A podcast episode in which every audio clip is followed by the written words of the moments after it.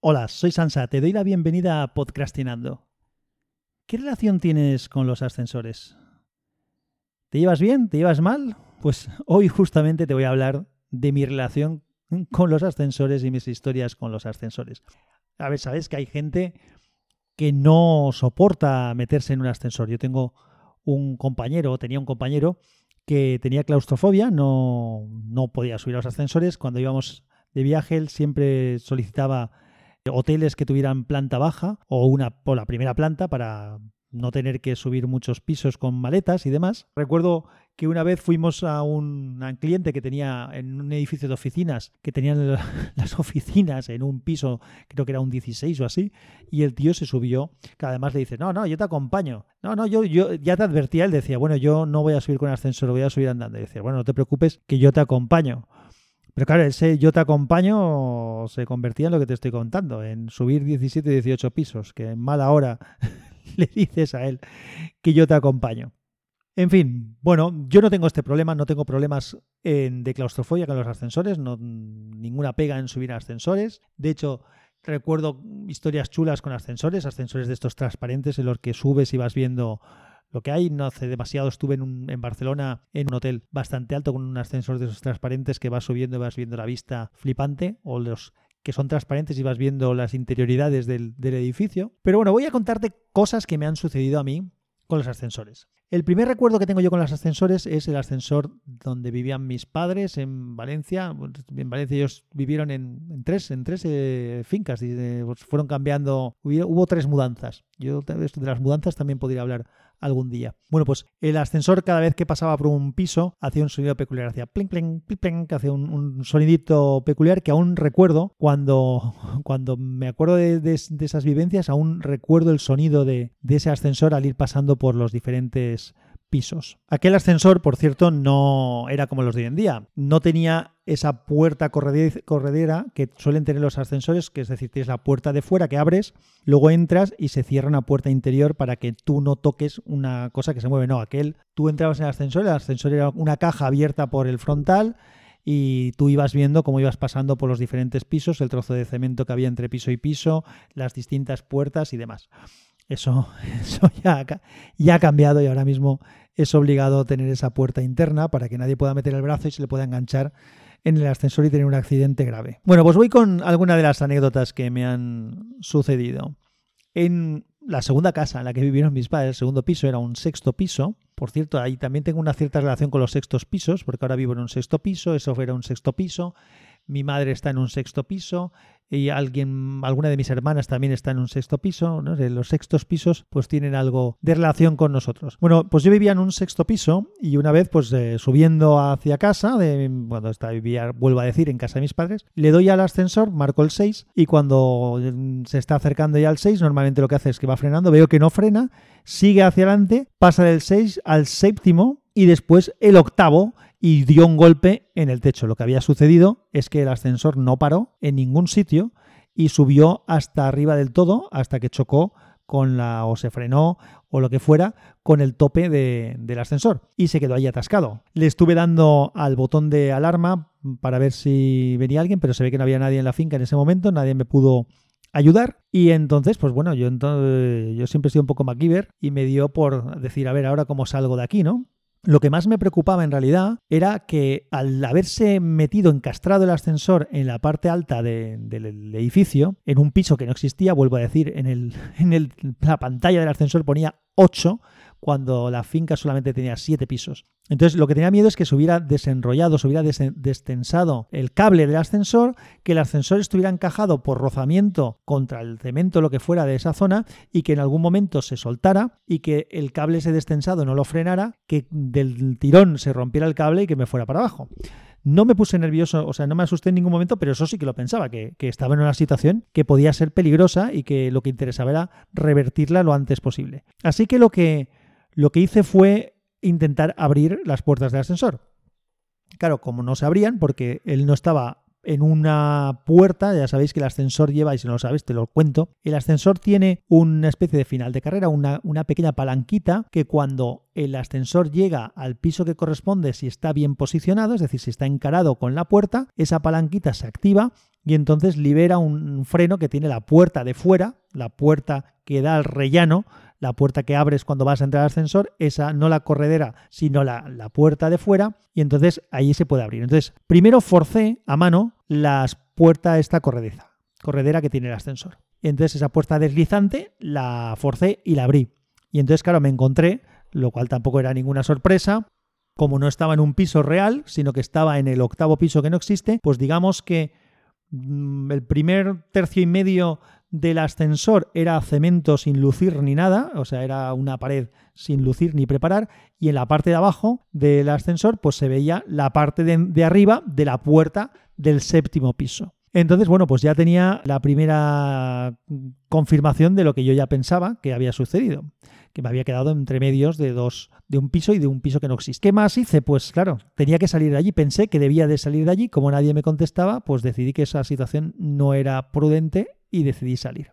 Entonces, para poder abrir la puerta del séptimo piso, esa puerta que quedaba un poco más baja en la posición en la que estaba yo, como no coincidía el ascensor, tenía que forzar yo esa palanca, esa leva, para engañar a la puerta y hacerle ver que el ascensor estaba en la posición correcta y poderla abrir. Así que eso hice, me asomé por el rincón, bueno, saqué la, mi navaja, llevaba una navaja, que he dicho que era un poco MacGyver, siempre la llevo. Abrí esa palanquita y entonces le di un empujón y pude abrir la puerta. Entonces, claro, la nueva situación era, yo estaba dentro del ascensor, tenía, como digo, un tercio y medio, la parte del tercio y medio de arriba del ascensor era cemento y los dos tercios y medio de abajo pues era lo, que se veía de esa puerta del séptimo piso, que ya había conseguido abrir. Entonces tenía un hueco, pero claro, como el ascensor estaba levantado, si yo me deslizaba por ese hueco, había parte del hueco del ascensor por debajo abierto. Entonces yo tenía que deslizarme por ese hueco de manera que seguro que acertara en entrar en el suelo del, rellano del séptimo y no caerme por el hueco del ascensor. Eh, a ver, no, no, era, no tenía que hacer ninguna maniobra de a lo Tom Cruise porque no era tan, tan complicado, pero bueno, pues ese riesgo estaba ahí. Lo otro que me tuve que plantear es, bueno, vamos a ver, ¿qué valoro más o qué pienso que es más arriesgado? ¿Quedarme en el ascensor en la posición en la que estoy ahora mismo o intentar colarme por ahí? Porque si cuando me estoy intentando colar por ese hueco el ascensor le da por moverse, pues claro, me, parte por la mitad. Em, pensé que, que el no hacer nada era peor que hacer algo, así que finalmente me deslicé y pues nada, y aquí acaba esta historia, no, no, no hay nada más. Me conseguí deslizar, salí al rellano, entonces, claro, la puerta no se podía cerrar porque una vez has abierto esa puerta con la leva, como la leva vuelve a ponerse en su posición, no te permite cerrarla. Para evitar que hubiera ningún tipo de accidente, con la navaja, eso sí que lo hice, pude forzar la llave externa del ascensor para que, para que poder cerrarlo y dejarlo cerrado. Y me fui a mi casa y se acabó la historia. Llamamos al servicio técnico y lo arreglaron. Esta fue una historia bastante peculiar con el ascensor. Luego cuando me compré yo mi piso, cuando ya me, fui a vivir solo con mi mujer, todavía no era mi mujer, pero cuando compramos el piso, antes de ya me dejé de vivir con mis padres, pues ahí tuve varias, eh, varios eh, cierres, paradas de ascensor, me quedé, no, no, sé, nos quedamos una vez ella y yo, luego eh, bueno, pasaron un par de cosas. Pero permíteme que, vuelva un poquito para atrás. Vuelvo un poco para atrás porque en el caso de mis padres hubo una segunda historia que además esta creo que te puede resultar muy interesante. Hubo otro día que en vez de estar subiendo al piso de mis padres, lo que estaba haciendo era bajar al garaje, al sótano, que ahí en ese edificio solamente tiene un sótano, o sea, decir, al menos uno. Pues pasó lo mismo, se bajó hasta el menos 2. Claro, aquí no había mucho más que bajar, ¿eh? pero el problema era exactamente igual. Como en este caso no había puerta ninguna, es decir, no podía acceder a ninguna puerta. El truco que usé la otra vez no me valía, porque si yo intentaba abrir la puerta, con lo que me encontraba es con una pared, por lo tanto, no, yo por una pared no puedo salir. Es decir, no, no podía salir. No, no, no tuve solución en este caso para, para poder salir del ascensor por mis medios. Claro, entonces dije, ya tenía móvil en aquella época, pues llamo ya, bueno, perdón, lo primero que hice es llamar al timbre, lógicamente, a la alarma del ascensor, pero igual que la vez anterior, no había nadie en el edificio a esas horas. Entonces intenté llamar por teléfono, pero no pude hablar por teléfono porque no había cobertura. Así que se me ocurrió pues llamar al 112, al 112, a las llamadas de emergencia. Entonces, cuando llamé a llamadas de emergencia, me atendieron. Esto es muy importante que lo sepas. El número de llamadas de emergencia utiliza todas las frecuencias de telefonía que permite tu móvil. Por lo tanto, aunque no tengas cobertura en tu operador, siempre que haya cobertura de, alguna de las frecuencias, eh, igual estoy diciendo alguna barbaridad técnica, me reñirán mis amigos, pero bueno, para que lo entendamos, siempre que haya posibilidad de que se conecte de alguna forma, eh, hay conexión. Entonces me pude conectar al 112 y les expliqué lo que me había pasado. Me he quedado atascado en este edificio de tal, de tal calle, de tal ciudad, y entonces me dijeron de mandar a los bomberos. Claro, si vienen los bomberos y no hay nadie en la finca, lo único que pueden hacer es entrar rompiendo cosas, que me parece muy bien cuando no hay más remedio, pero en este caso pensaba que había más remedio. Entonces se me ocurrió decirles una cosa que puede serte muy útil y apréndetela porque igual en algún momento te viene bien. Espero que no, que no te haga falta, pero bueno, por si acaso. Les sugerí si había posibilidad de que ellos me conectaran con alguien. Le dije, oye, mira, es que si puedo hablar con mi madre o con mi padre o con alguien, seguramente me podrán resolver el problema sin necesidad de que tengan que venir los bomberos. Entonces, mm, vamos a ver si lo podemos, no sé, yo no puedo llamarles porque no tengo cobertura, pero a lo mejor... Y me dijeron que sí, que lo podían hacer. Entonces, ellos, yo les di el número, me pidieron el número, ellos realizaron la llamada hicieron una llamada a tres con, no sé si fue mi madre o con mi padre, y entonces hablando con ellos, de otra manera habría sido imposible porque ya te digo que mi teléfono no tenía cobertura para hacer llamadas normales. Entonces me pusieron en contacto con mi madre o con mi padre, no recuerdo quién fue, les expliqué lo que había, llamaron al servicio técnico, ya vino alguno de ellos y al final pues nada, se arregló el tema.